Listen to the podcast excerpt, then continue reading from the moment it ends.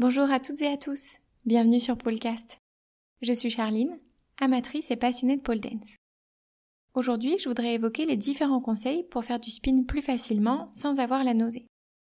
Je ne suis pas experte ni professionnelle dans le domaine de la pole. Tous les conseils que je vous indique aujourd'hui ne proviennent pas de sources scientifiques, mais uniquement de recommandations de pratiquants et pratiquantes que j'ai pu trouver sur Internet.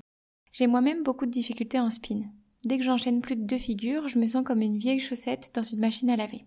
Je me sens pas légitime de donner des conseils sur ce sujet, mais je me suis dit que mes recherches pourraient peut-être servir à quelqu'un. Au niveau de la préparation avant la séance, il y a trois choses qu'on peut faire. La première, c'est de ne pas pratiquer le ventre vide. Il ne faut pas non plus pratiquer juste après avoir mangé, encore moins après un repas très riche. Ce qui semble le plus recommandé, c'est de manger en encas environ une demi-heure à une heure avant de pratiquer il est particulièrement conseillé de manger de la banane ou du gingembre car il serait naturellement antinauséeux.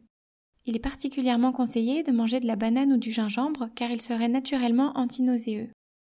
La deuxième chose qu'on peut faire, c'est de bien s'hydrater en buvant beaucoup d'eau avant et pendant la séance. Il est également possible de prendre un médicament ou de l'homéopathie contre le mal des transports. J'ai vu que beaucoup de pratiquantes recommandent l'inhalation d'huile essentielle de menthe poivrée juste avant un entraînement. Attention, cette huile essentielle ne doit pas être utilisée chez les femmes enceintes, les femmes allaitantes ou les personnes épileptiques.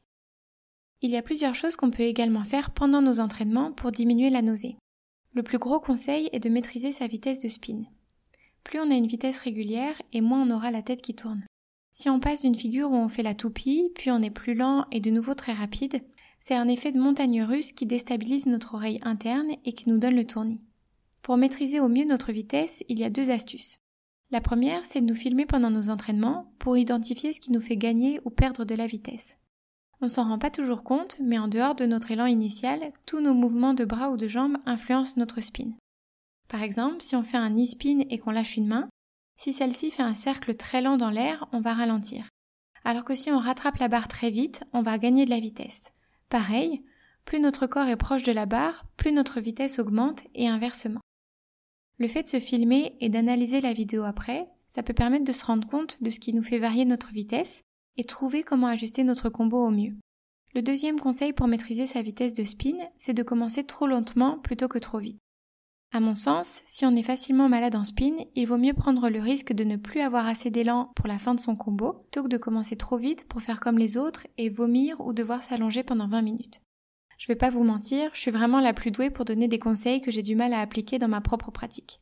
Mais j'essaie vraiment de me concentrer sur celui-ci pour progresser en spin. J'essaie de me donner très peu d'élan, comme si je faisais une gorée en statique. C'est frustrant au début parce que je me sens pas vraiment gracieuse, mais ça m'a permis de comprendre tous les éléments qui pouvaient influencer ma vitesse et d'éviter de me retrouver en PLS sur mon tapis parce que je me suis un peu trop poussée.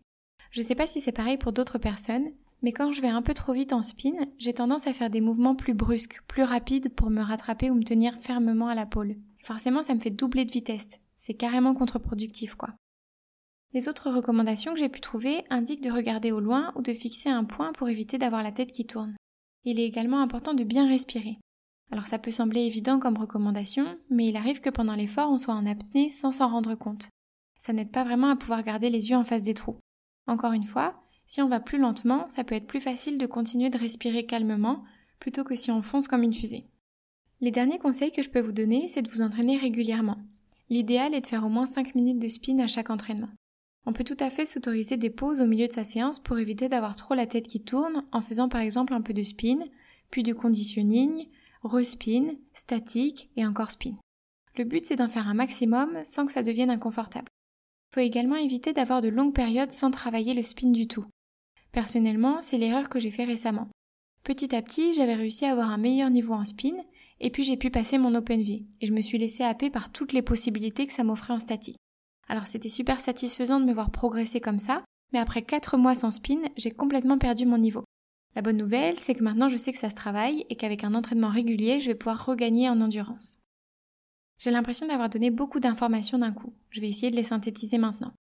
Les conseils pour mieux supporter le spin sont donc de manger avant la séance, de bien boire, de prendre des antinauséeux médicamenteux ou naturels, de maîtriser au mieux sa vitesse de spin, de regarder au loin ou de fixer un point, de bien respirer et de s'entraîner régulièrement sur de courtes durées. Voilà, j'espère que ces conseils pourront vous être utiles. Si vous avez une question, une remarque ou un autre conseil pour le spin, vous pouvez me contacter par mail ou via Instagram. Toutes les informations nécessaires sont dans la description de cet épisode. Belle journée à vous